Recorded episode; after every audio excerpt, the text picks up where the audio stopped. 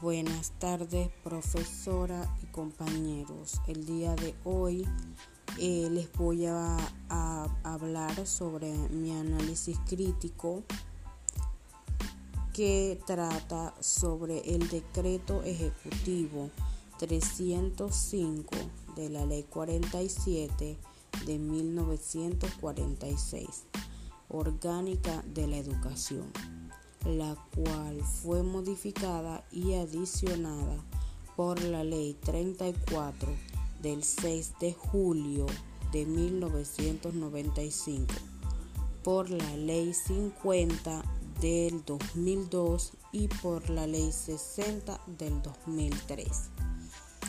Para todos nosotros como docentes, como estudiantes y como panameños, es de gran gusto saber que existen leyes como estas que velan por brindarnos a todos el derecho de estudiar, de prepararnos, de obtener nuevos conocimientos para enfrentarnos al día a día que nos rodea. El sistema educativo hace modificaciones a esta ley para que todos tengamos acceso a una educación digna y de calidad que responda a todas las exigencias del mundo actual. Este, esta ley eh, trata sobre las disposiciones fundamentales que cuenta con un capítulo que es principios, fines y normas de la educación, en el cual se reconoce el derecho de todos los niños y jóvenes residentes en Panamá a que reciban educación por parte del Estado. Este es un derecho de todos, del cual ninguna persona debe ser excluida. En Panamá podemos observar que muchos de nuestros estudiantes, ya sea por tener una limitación o por falta de interés, abandonan este derecho. Esta educación debe ser de calidad que le permita a los niños y jóvenes aprender a convivir juntos a compartir experiencias educativas significativas sin ningún tipo de discriminación.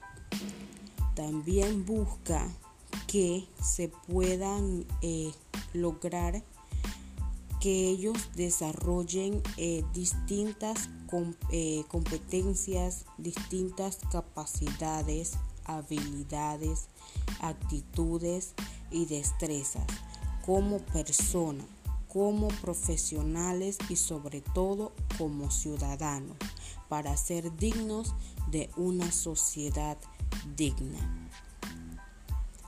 Esta educación debe estar fundamentada en principios y eh, en valores. La educación debe ser impartida en todo el país, extendiendo las culturas que forman parte de nuestras costumbres y tradiciones como panameños. También habla sobre la organización administrativa que nos dice que el Ministerio de Educación tendrá a su cargo todos, las, todo lo relacionado con la educación y la cultura nacional. Todos los que forman parte del Ministerio de Educación, como los docentes, directores, inspectores, deben acudir a reuniones y conferencias para tratar asuntos de aprendizaje y enseñanza. Esto con el objetivo de comunicar los proyectos, eh, intereses, las necesidades, problemas que aquejan la institución, Si todos hacemos aportaciones para el bienestar de los estudiantes, juntos podemos lograr formar personas de bien. También se menciona que en cada regional de educación funcionará una dirección regional que será el responsable del mantenimiento de todos los centros para que los estudiantes y docentes eh, puedan desarrollar de la mejor manera esas clases en las mejores condiciones y con los equipos eh, óptimos para lograr que los estudiantes se actualicen y que vayan más allá. El título 3 eh, trata sobre el sistema educativo, en donde se organiza eh, la educación primaria que busca que los educandos puedan estimular y desarrollar su crecimiento para favorecer su desarrollo integral. Esta educación primaria actualmente es gratuita y es obligatoria para que todos tengan la oportunidad de prepararse. La educación secundaria también es gratuita y es eh, diversificada para que todos puedan continuar con esa formación. La educación particular es eh, aquella que es impartida por las entidades privadas, los planes y programas de enseñanza y la organización requieren de la población del Ministerio de Educación. También eh, tenemos el título cuarto que trata sobre el personal docente administrativo y educando, donde se dictan las medidas de nombramiento, traslado, licencias, sanciones, entre otros. Es fundamental que todos los que forman parte del el sistema educativo sepan sobre estas medidas para salvaguardar sus puestos y que el día de mañana enfrenten una situación y sepan cómo enfrentarla, que sepan cuáles son sus derechos, cuáles son sus responsabilidades. También esto existe el título quinto que trata sobre las finanzas, equipos y materiales de enseñanza, los cuales indican que los gastos de operaciones del personal docente administrativo del ramo de la educación y de los gastos primeramente corren por cuenta del Estado.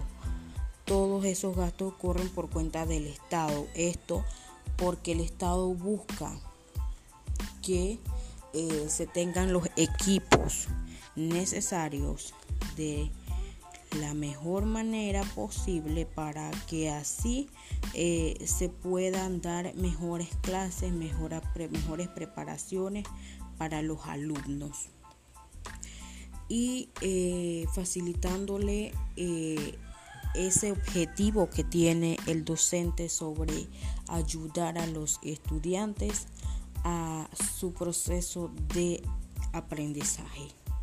También está el título sexto que trata sobre qué es la política educativa y señala sus fundamentos como la filosofía de la educación y la investigación científica.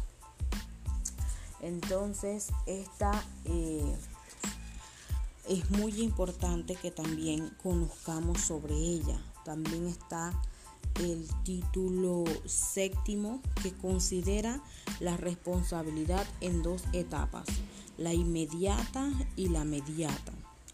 En una se indica la responsabilidad de Meduca de llevar a cabo la planificación, elaborar el presupuesto y tratar sobre la descentralización administrativa del sistema educativo.